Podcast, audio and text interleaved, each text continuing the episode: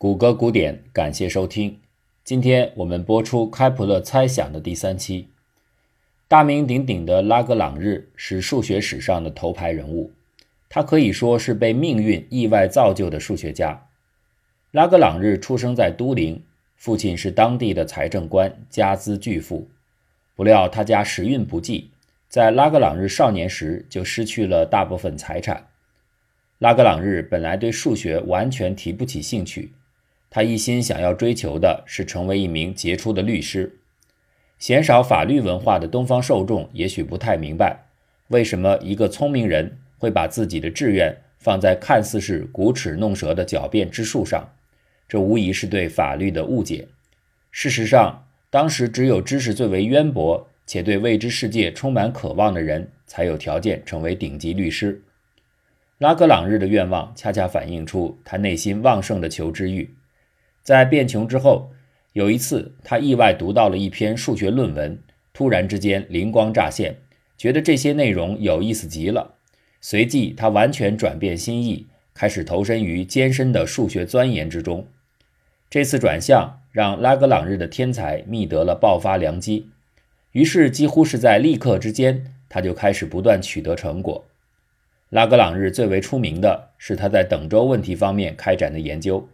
其成就甚至让其前辈欧拉都心悦诚服，甘愿自引其文，反助这个年轻人发表他的成果。拉格朗日是法国大革命中参与度量衡标准化工作的主要科学家之一，在他的组织下，法国普及了十进制运算体系。据说这是拉格朗日考虑到要让大部分法国人可以方便地用手指就完成运算而制定的。与之相对，传统的罗马体系一直采用十二进制，因为罗马人习惯用手指再加两根大脚趾来计数。直到今天，很多昂格鲁萨克逊文化区域仍然延续有这种传统。一些研究者认为，单纯用手指计数肯定比手脚并用要更方便。那之所以还采用了十二进制，或许是一些部族的祖先经常需要面对除法。这个时候，使用因数更多的十二，能够直接整除二、三、四、六等数，这比十进制显得更有优势。在波澜起伏的法国大革命过程中，拉格朗日也曾险遭不测。他是都灵人，而大革命到了最混乱的恐怖统治时期，针对外国人施加迫害的法令越来越严苛。当时法军面临内外交困的军事处境和社会环境，情形一度极为不利。革命者动辄怀疑内部有奸细作乱，故而出身高阶的贵族、保守寻旧的僧侣以及来自外国的移民都成了重点防范对象。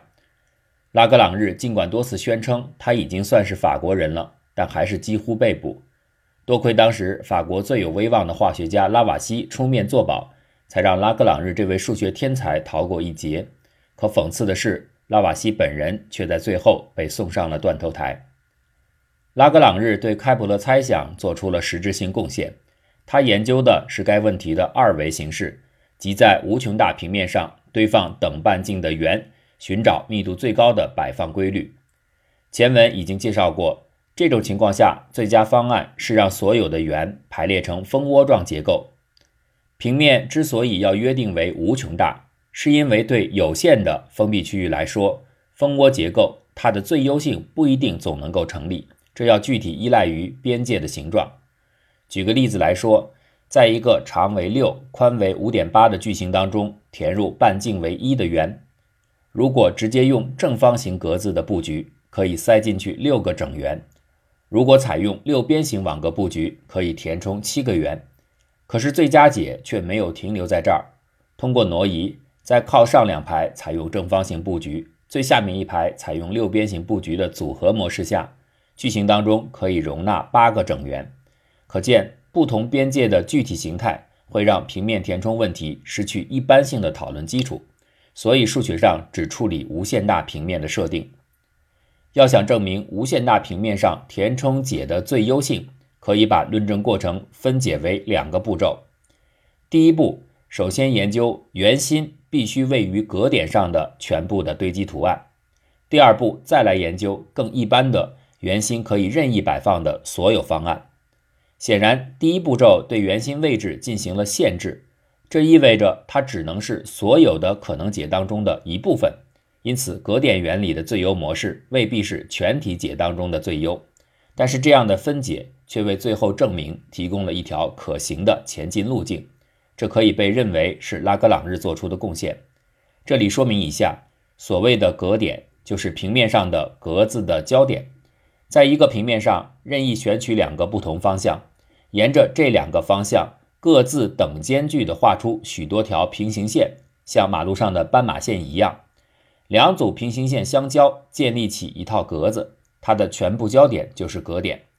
拉格朗日利用二次判别式巧妙证明，在全体圆心位于格点上的排布方案当中，六边形蜂窝模式是最有效率的。当然，只有这个结论是不够的。接下来要完成的是把上面的结论推广到任意摆放圆心的非格点的情形。这个步骤比看起来要困难很多。直到19世纪，挪威数学家阿克塞尔·图厄才开始尝试处理这个一般化的论证步骤。之所以说图厄是尝试，乃是因为在事实上他也没有给出证明，充其量只是构思了一个粗略的论证思路。没办法，这就是图厄的风格。他一贯不求甚解，很多时候他会用自己的天才大脑创造出很多奇思妙想，但是在后续细节方面却显得乏善可陈。正如后来开创了李代数的数学大牛，也是图厄的挪威同胞索菲斯里评价的一样，他的数学知识配不上他在数学上的才能和热情，必要的广泛基础让他取得成功的可能性一年年逐渐降低。图厄曾经在莱比锡接受索菲斯里的辅导，并且在一起工作，在代数研究上取得了一个良好的开端。但是，当后续要面对更为繁琐的细节要求时，他却选择去布拉格度假。在那儿，他不太走运地染上了黄热病，最终影响到他获得结论性的代数成就。1892年，在斯堪的纳维亚的自然科学家年会上，图厄进行了一次演讲。主题就是关于平面圆形填充问题。他或许已经知道此前拉格朗日在格点圆填充方面得到的证明，但是图厄却没有在自己的演说中提及这一点。当然，他要处理的并非对拉格朗日问题的简单重复。图厄希望确定一般性的任意布局下的最优模式，而无需把圆心限定在某套格点上。然而，他的思路却并不是有效的证明。接下来要谈到的是另外一位同时期的年轻德国数学家赫尔曼·明可夫斯基。明可夫斯基有位同学，正是20世纪初声名最为显赫的希尔伯特。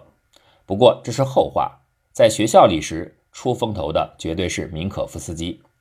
年仅18岁，他就像拉格朗日一样，荣获了巴黎科学院的数学大奖。这个奖项的挑战题目是如何把整数表达成五个平方数之和。明可夫斯基和来自牛津的数论学教授亨利·史密斯共同获奖。没想到英国方面觉得，知名教授怎么能和一个名不见经传的高中生相提并论呢？史密斯本人倒还没有什么，因为他已经死了。可是代表他的律师仍然不依不饶。他找到一个理由说，这个大奖赛明文规定，所有的论文得用法文撰写。可是明可夫斯基用的是德语，所以应该被淘汰。抗议最后被驳回，奖项仍然以联合方式颁发。但讽刺的是，当初瞧不上名气卑微的史密斯一方，如今却要依靠曾经和明可夫斯基共同获奖的这段经历，才勉强在历史上留名。明可夫斯基大器早成的职业生涯，因为他要服兵役而被打断。之后，他来到了苏黎世联邦工学院做讲师。他并不是一个善于讲课的人。很多学生一到他的课就翘课，这当中尤其有一个年轻人令明可夫斯基气愤，因为他逃课太多了。后来这名学生毕业之后选择到专利局工作，居然还弄出了点小名气。他的名字就是阿尔伯特·爱因斯坦。好在淘气的学生并没有把老师教的东西全都还给老师，反而做出了重大创新。明可夫斯基的时空连续性研究。成为爱因斯坦广义相对论的重要数学基础。遗憾的是，明可夫斯基寿数不永，年仅四十四岁就病故于盲肠炎发作。明可夫斯基是犹太人，或许是受到犹太教独特的数秘术杰玛利亚的影响。杰玛利亚是把希伯来字母和数字建立起关联，并以此来对圣经文字进行神秘性解读的隐秘技巧。明可夫斯基很擅长把数论定理和数字规律转化为图形方式的表达，这样一来，原本一些艰涩难懂的关系，在直观上就显示出清晰的含义。明可夫斯基的图形化研究帮助他在二维平面填充问题上取得了进步。他提出，在所有的格点源的方案当中，空间占用率有一个理论上的下限，是从一到 n 全体整数平方的导数之和的一半，即二分之一乘以一加四分之一加九分之一加二十五分之一等等等等加全体自然数的导数平方之和。这个下限计算出来的结果写成小数形式，大约是零点八二二四等等等等等。我们已经知道格点元存在着六边形网格填充方案，它的占用率达到了零点九零六八等等。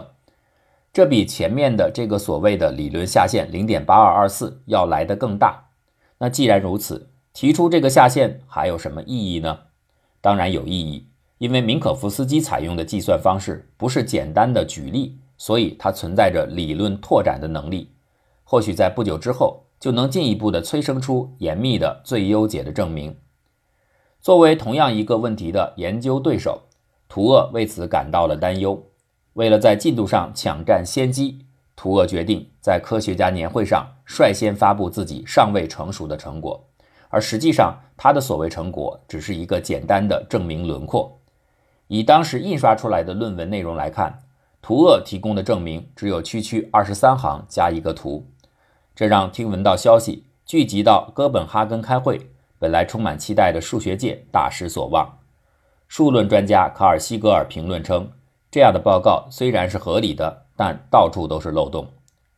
十八年后的一九一零年，图厄再次公布了自己的新的研究尝试，这次他采取了和第一次完全不同的证明思路。显然，他已经洞悉到此前论文的疏漏之处，并且认为一篇新论文可以纠正先前的漏洞。结果依然是徒劳。数学界几乎在第一时间就产生了反弹，图厄的证明仍然是错误的。自此之后的三十年当中，人们一直期待新的进展到来，直到1940年，匈牙利数学家拉斯罗·托特出现。托特发表了一篇名称非常简单的论文，关于一个几何定理。和这个名称一样，乍看上去，其内容似乎和平面上圆形填充问题没有什么相关之处。但就是这篇论文证实了一般性的圆形填充布局中，六边形网格方案确实是最优的解。托特引入的是另一个有趣的问题形式：一个林场主雇佣了一位农民在空地上为他种树，农民一共先后种下五百棵树。根据要求，任意两棵树的间距不得小于两米。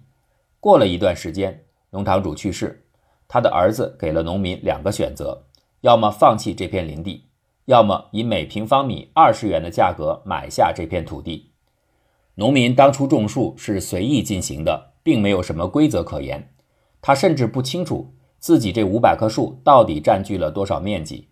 农民身上有三万四千元存款。他能够用这些钱买下所有的林地吗？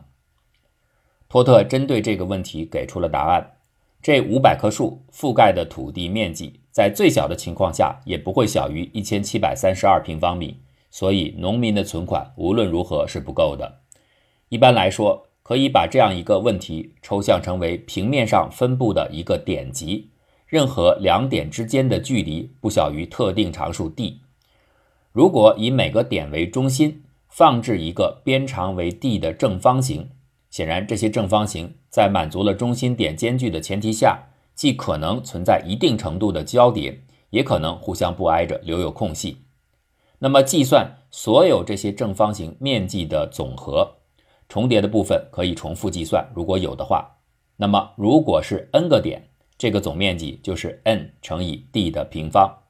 托特证明这个面积。不可能超过原始面积的百分之十五点五，而在这之中，最佳的布局恰好就是形成六边紧致形状的模式。托特推出的最佳结果和1773年拉格朗日的结论是一样的，但后者仅证明了它是所有格点方案当中的最优。托特摆脱了这样的限制，无疑向前迈进了一大步。更重要的是，这样的证明思路为获得更多的结果打开了大门。无独有偶，就在托特发表他的证明四年之后，来自曼彻斯特大学的两位研究者贝尼亚米诺·塞格雷和科特马勒，在《每周数学月刊》上也发表了一篇论文，题目是“关于最紧密的圆形填充”。你看，这个题目就非常的明确，直截了当地告诉读者，作者想要解决的问题就是论证平面上等半径圆的最佳排布模式。然而，他们两位运用的证明方法和托特的方法完全不一样。在当时，塞格雷和马勒本不知道还有托特这么一位同行，是他们的一位朋友拉多注意到了托特的成果，并且告知了两人相关研究的动态。拉多自己也在研究这个问题，但大概是觉得自己提出的证明又冗长又难看，所以根本没有发表。塞格雷和马勒都出生在1903年。都是犹太人，塞格雷生于意大利都灵，马勒生在德国。这样的两个国家，在上个世纪三四十年代的欧洲，对犹太人的命运来说，注定不会轻松。塞格雷相对而言，青年时代还算顺利。他出生于著名的科学家家庭，二十岁就拿到博士学位，之后在巴黎、罗马、都灵各地辗转游走，到二十八岁时被博罗尼亚聘请担任教职。马勒的情况差很多。十三岁那年，他感染结核病，因此辍学，进入到工厂做工。但他没有放弃学业，而是抓紧一切业余时间自学了数学。为儿子感到骄傲的父亲，把马勒撰写的一些业余论文交给他所认识的一位研究数学的朋友观看。后者又把这些论文转给了卡尔·西格尔，也就是前面提到过的那位数论专家。西格尔对马勒的工作留下了深刻印象，于是介绍他进入法兰克福大学深造，后来又转入到更高级的哥廷根大学。正当马勒准备开始自己崭新的职业生涯时，纳粹在意大利和德国双双崛起，马勒和同样有着犹太背景的塞格雷都遭遇到了威胁，两人选择前往英国避难，但在一开始，他们却在这里遭到了羁押，因为当时的英国。不得不把所有来自敌对国家的犹太人视作潜在的间谍。几个月之后，在一九四零年，他们被释放。